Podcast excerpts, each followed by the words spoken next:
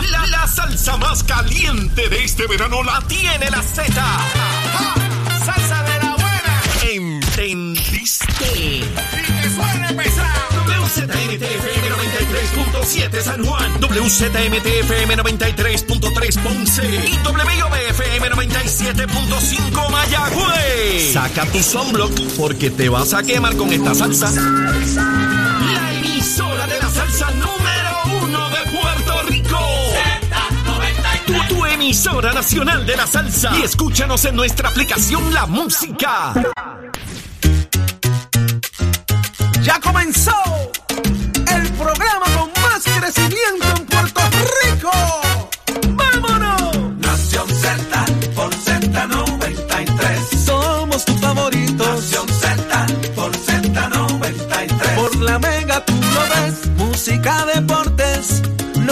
Y entrevistas. El programa de mayor crecimiento de la isla mía. ¡Me gusta! Nación Z por Z93. Barreto el Show. Nación Z. Nuestra tierra, nuestra naturaleza y nuestros valores. Buenos Esta días,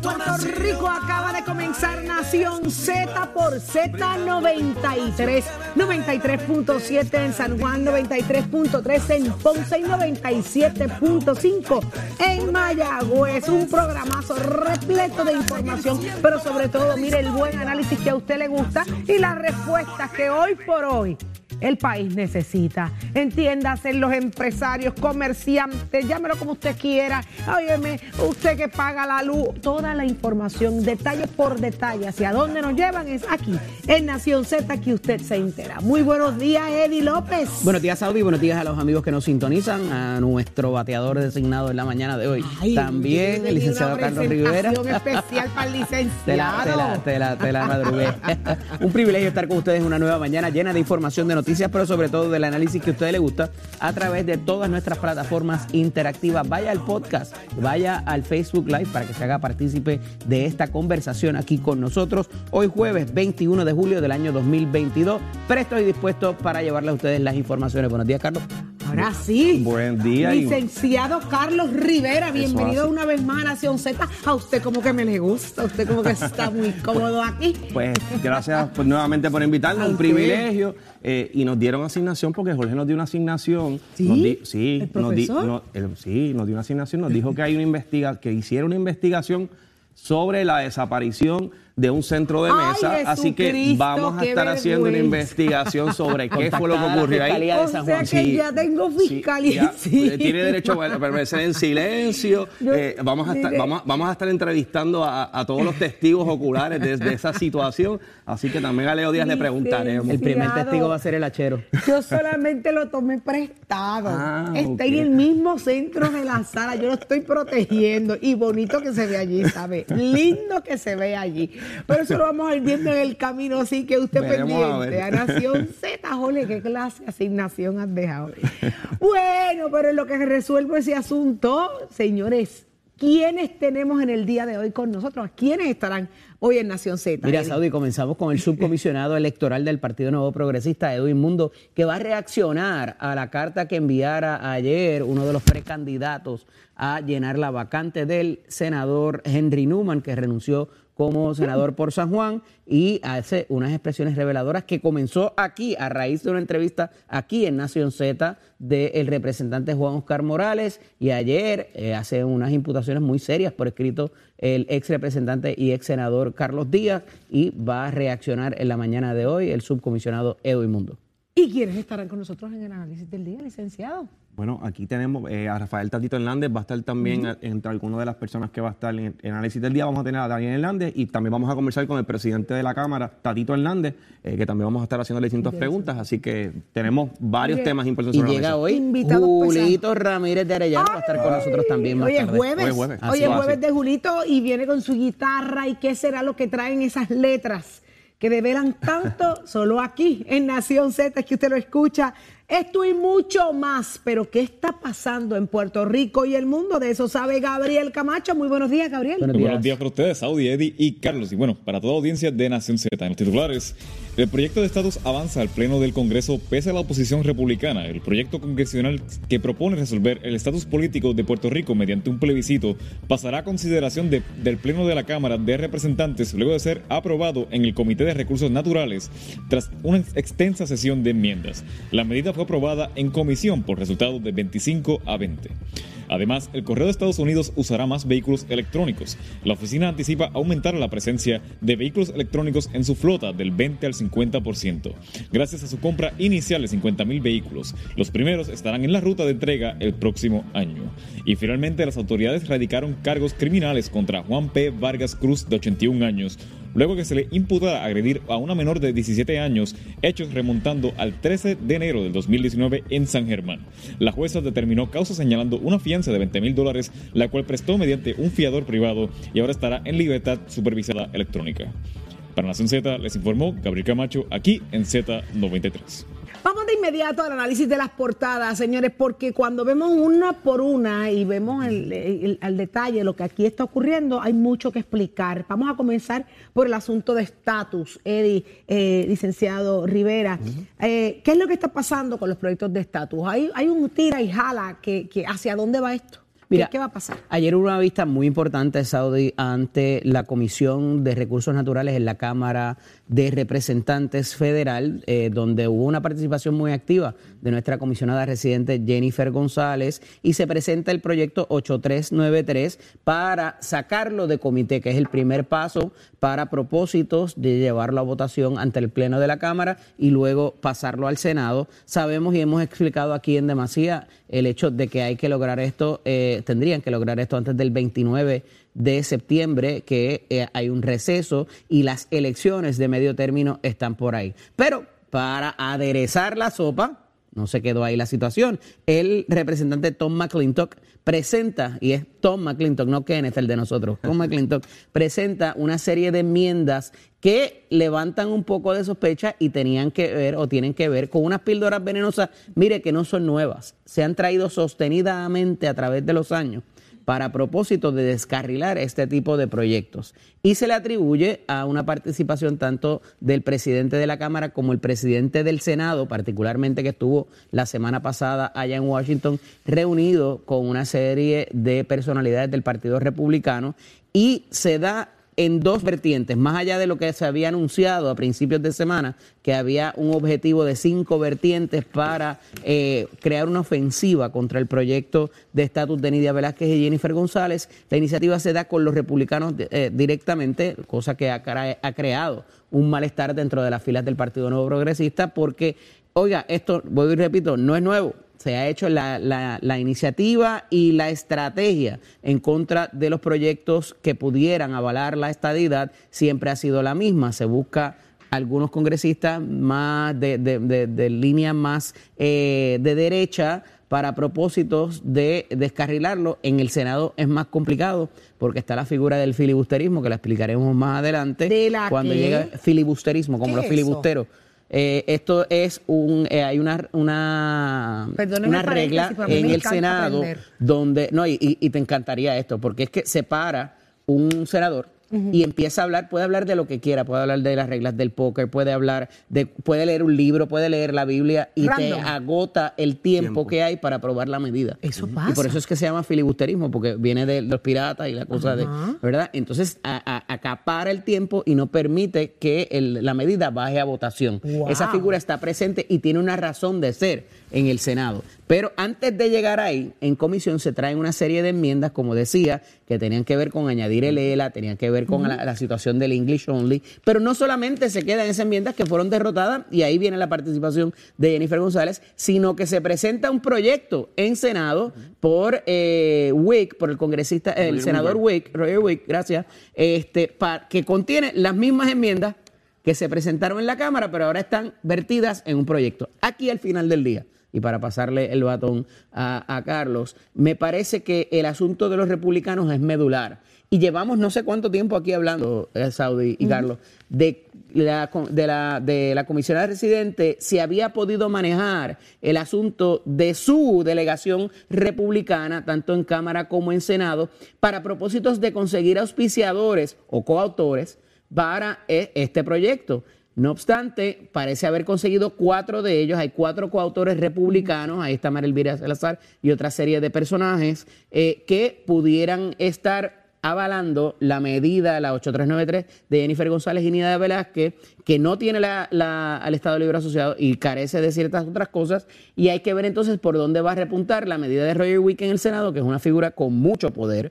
Eh, y un, ranking member, ¿verdad? Un, senior ranking member para propósitos de eh, el comité, la, la, misma Comisión de Recursos Naturales, pero en el Senado. Así que va a estar bien interesante cómo se va a barajar esto, pero parecería que ayer el día fue del Partido Popular Democrático y los republicanos le dieron, le pudieran asestar un golpe mortal con el calendario tan apretado a las iniciativas republicanas presentadas. Licenciado. Bueno, definitivamente tenemos la agenda cargada en lo que tiene que ver con estatus. Tenemos ya el proyecto eh, que fue aprobado, como menciona eh, Eddie, en la Cámara de Representantes, mejor dicho, en la Comisión de la Cámara de, Recursos, Naturales, 25 a 20, así que ahora debe pasar al, al floor del Pleno. Eh, tenemos entonces la otra contraparte, que en ese sentido es en el Senado. Tenemos entonces este proyecto donde se establece el, Estado Libre Asociado como una de las alternativas, según definido al momento del día de hoy. Eh, aquí lo interesante va a ser es, eh, se va a aprobar en la Cámara el proyecto que, ¿verdad? Eh, de 8393 y se va a aprobar entonces en el Senado el proyecto que, que promovió el Partido Popular. Vamos a tener dos proyectos de estatus.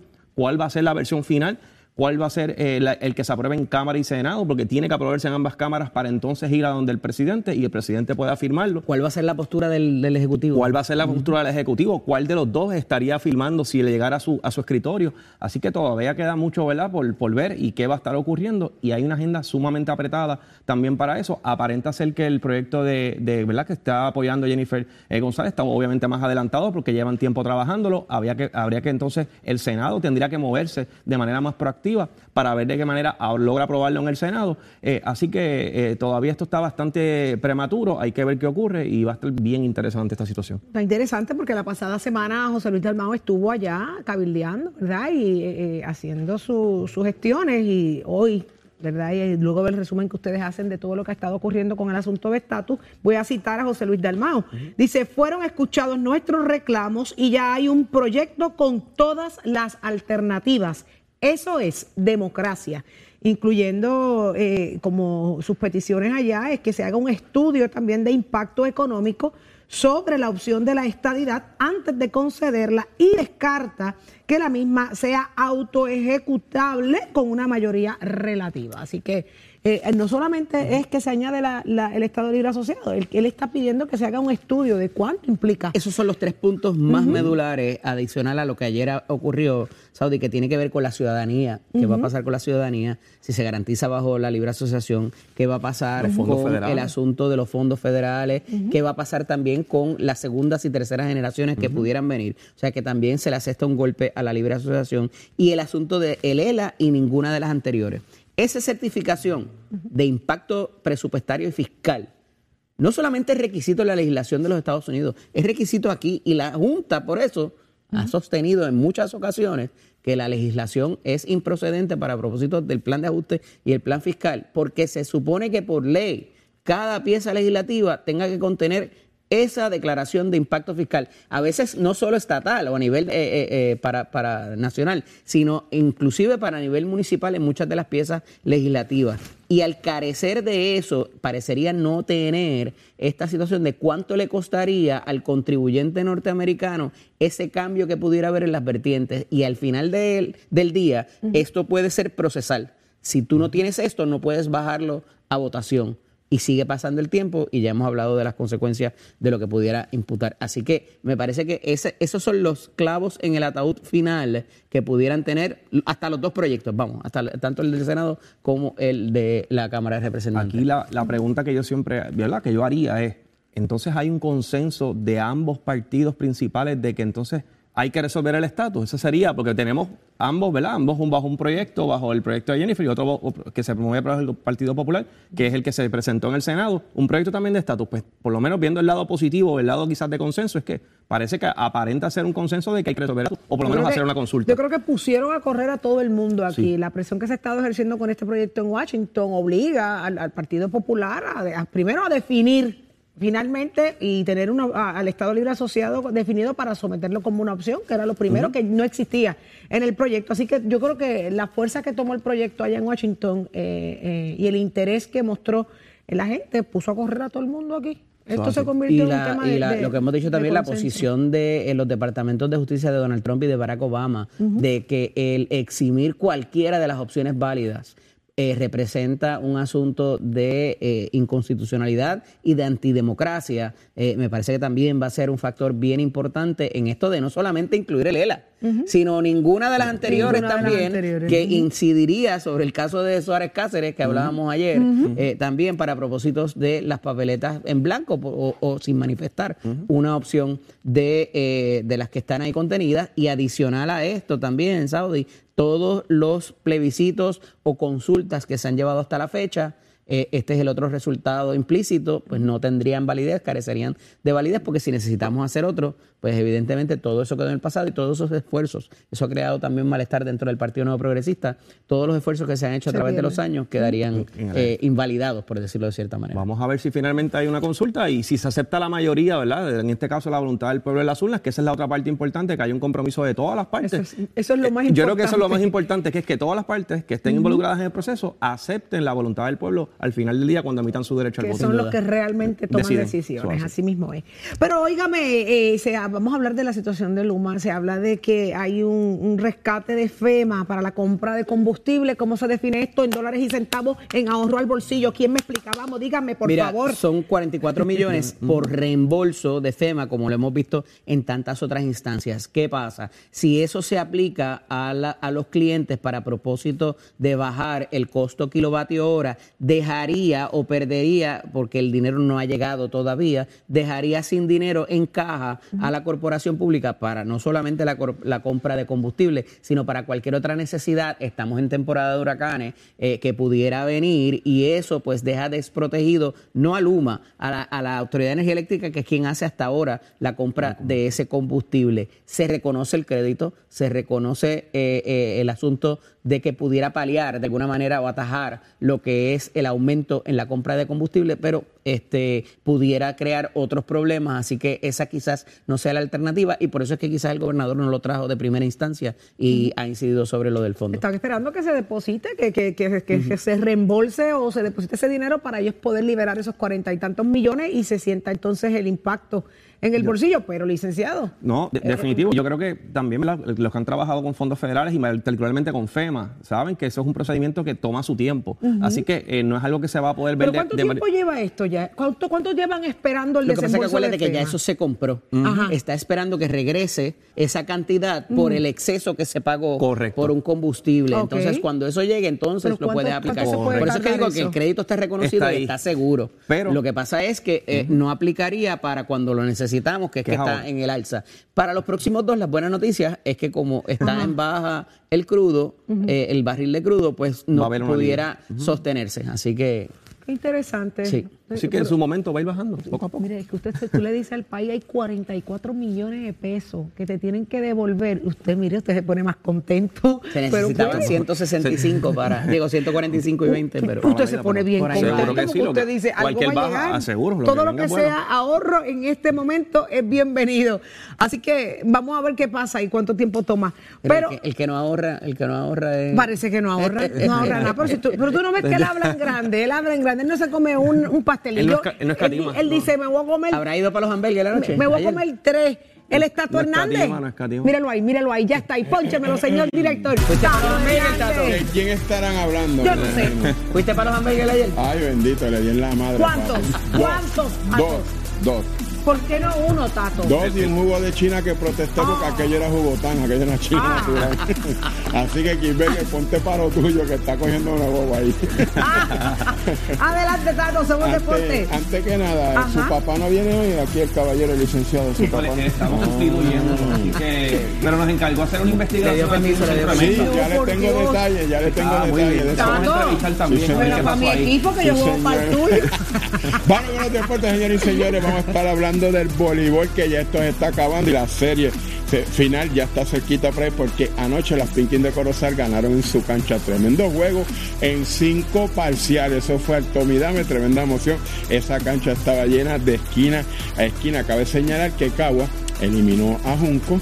Entonces Corozal eliminó a Manatí. De parte, de parte pues Jorge, me iba sentido pésame para el año que viene tu próximo equipo entonces a ver qué es lo que pasa, porque entonces ahora la final se convierte entre las estrellas de Cagua y las Pinkin de Corozal en, su, en la cancha Carmen Figueroa anoche, fue que ellas estuvieron jugando y ganaron. Mucha gente pregunta, ¿y quién es Carmen Zoraida Figueroa?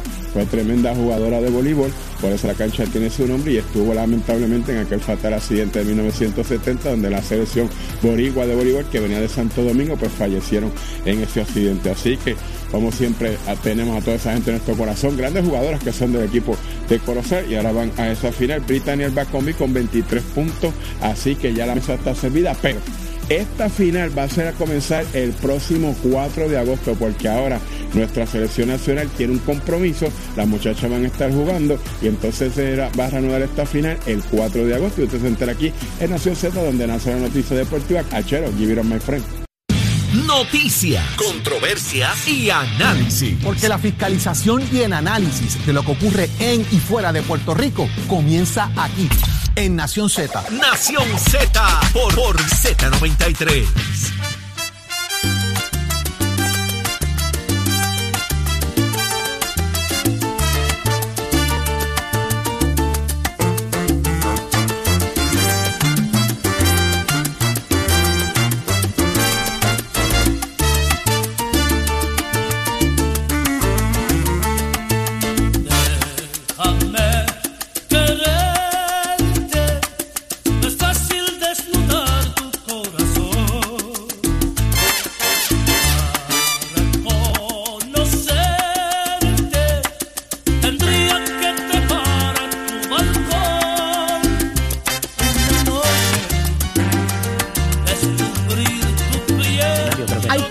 Trivia, hay trivia, hay trivia, Achero, hay trivia. ¿Quién cantas? Dime ahí, Achero. Es canario, ¿no? Ese es Paquito Guzmán, se titula Guzmán Cinco contra- Noches. sí. Paquito Guzmán, y usted lo está escuchando a través de Z93. Que en paz descanse. Que en paz descanse. Eso es así, a través de Z93 acá en, en- en- en- en Nación Z. Señores, ya estamos de regreso, hay mucho análisis. De inmediato vamos contigo, Eddie, estás muy bien acompañado. Cuéntanos, ¿de qué se trata? Ciertamente pasamos al análisis del día Saudi y está con nosotros la mañana de hoy el buen amigo y comunicador, el amigo Dani Hernández. Buenos días, Dani. Buenos días, Eddie. Buenos días a, a todos los amigos. Y, y- y de mi parte, te perdono. Ajá.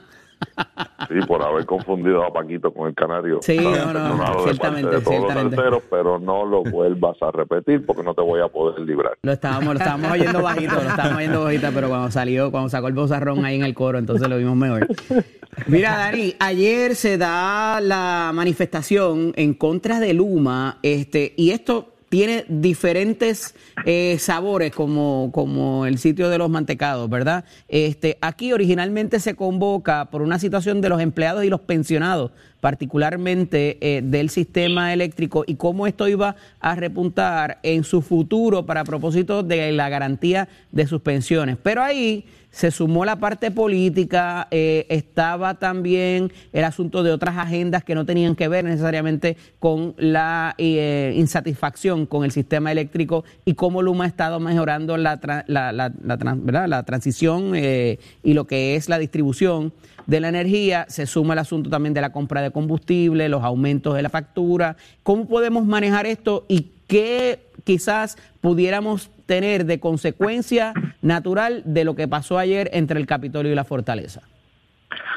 Bueno, eh, me parece que es un calentamiento de motores, prácticamente fue una eh, buena manifestación por encima de cualquier expectativa eh, en, en pleno verano.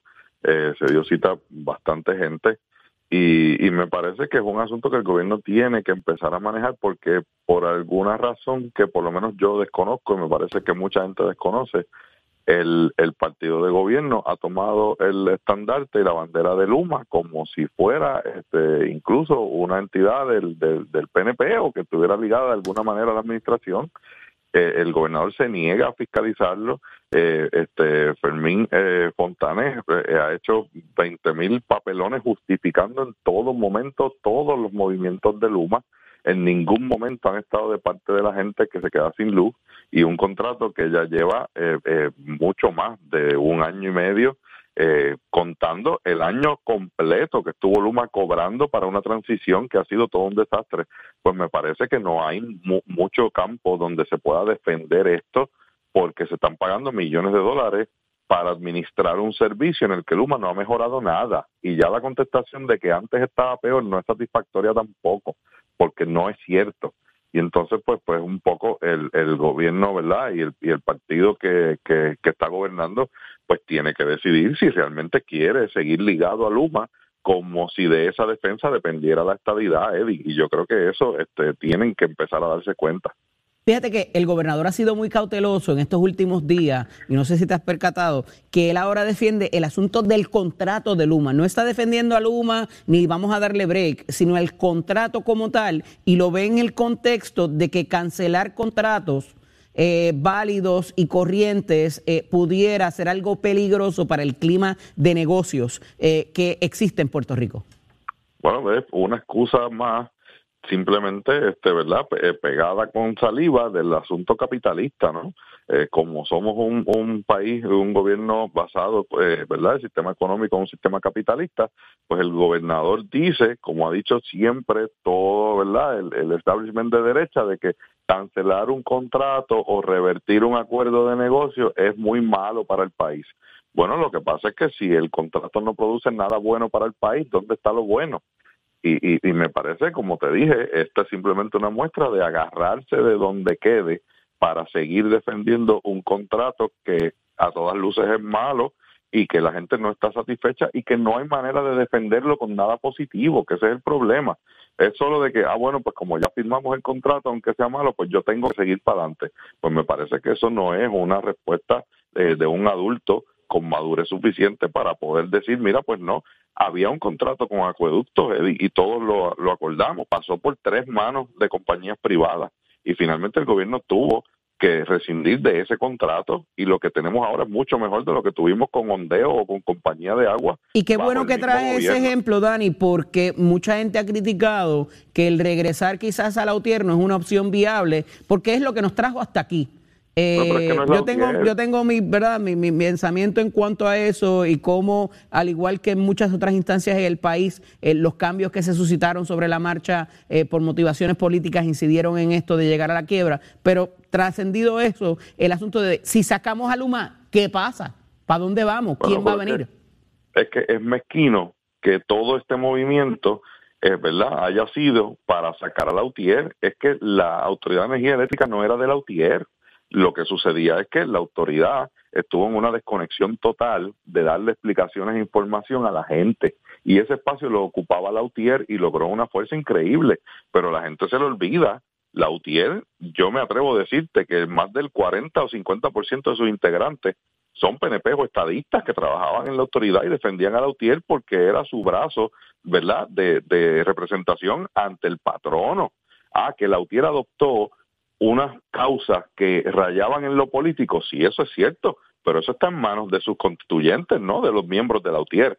Decir que la, volver a la autoridad es volver a Lautier, pues me parece bastante mezquino, porque la realidad es que entonces para matar a Lautier, por decirlo de alguna manera, estamos pagando 150 millones a una compañía de afuera que no sabe hacer su trabajo simplemente porque el gobierno quería salir de Lautier. Bueno, pues eso es prácticamente una admisión de que los- las razones o los propósitos de esa privatización no eran los correctos.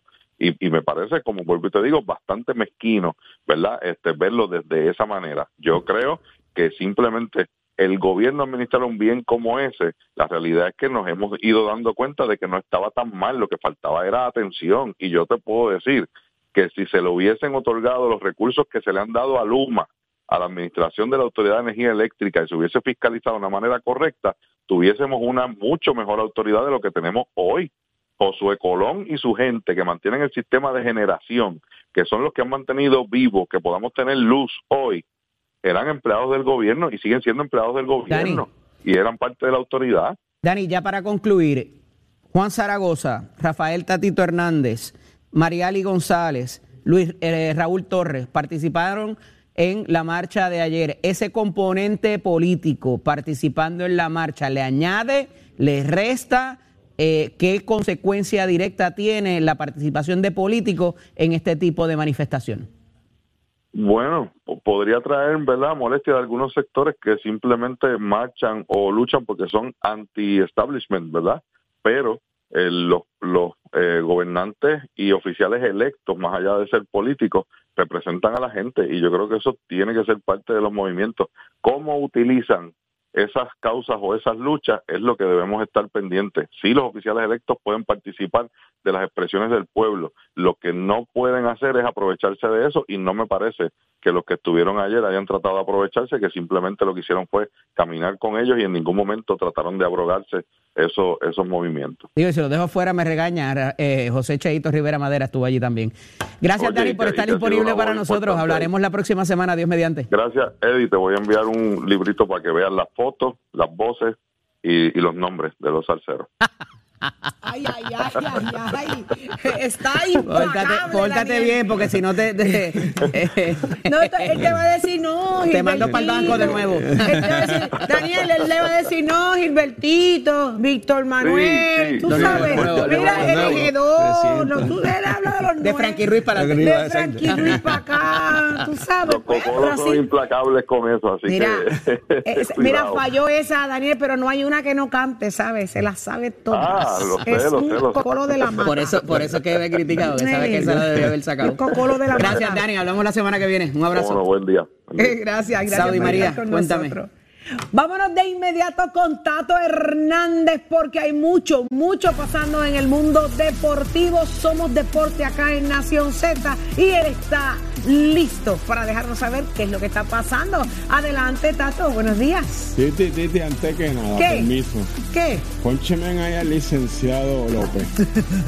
Ángel Canales Ay, es ay, ay. Paquito Guzmán es otro. Cójase esa asignación, por favor. Así es, así es. Oye, que lo estábamos oyendo bajito. Ah, es que lo estaba oyendo bajito. Miri, porque tú le escribiste en el, en el ahí, Sí, yo no Yankee entiendo, Boo. no. Para que sepa lo que Ah, eso es lo que dice. Déjate de estar dejando rastros problemáticos, Pero eso fue usted la que me dijo que lo escribió. ¡Que yo! yo, yo, yo, yo asumo con valentía, fui yo. Vamos con los deportes, señoras y señores. Titi, vamos a estar hablando del baloncesto superior nacional, que la cosa está buena. Óigame, con un virazón vinieron los cariduros de Fajardo. Le ganaron a los Leones de Ponce. Ahora esa serie está 3 a 3. Y el viernes ya usted sabe la muerte súbita. El que gane es el que va para semifinales. Así que eso va a ser tremendo partido. Ponce vino ayer. Estaba jugando muy bien. La primera mitad estuvo nivelada, pero en la segunda Fajardo vino como un virazón de huracán. Llegaron a tener ventaja hasta de 28 puntos. Ganaron con marcador de 116 a 95 y el Teren Johnson se la dejó caer y de qué manera. Así que ahora esa serie se va a ver quién es el que gana el viernes para entonces el ganador de ahí va con los vaqueros ya que la otra semifinal entonces está pautada entre el monstruo naranjado San Germán y los capitanes de Arecibo. Dicen por ahí los expertos, dicen por ahí que puede que esa final del baloncesto sea Vaquero y San Germán. Arecibo es el campeón, vamos a ver qué es lo que pasa con eso. Ahí se las dejo, yo como quiera voy a mis vaqueritos, vamos a ver qué es lo que pasa. Usted entra aquí en Nación Z donde nace la noticia deportiva. Achero, give it.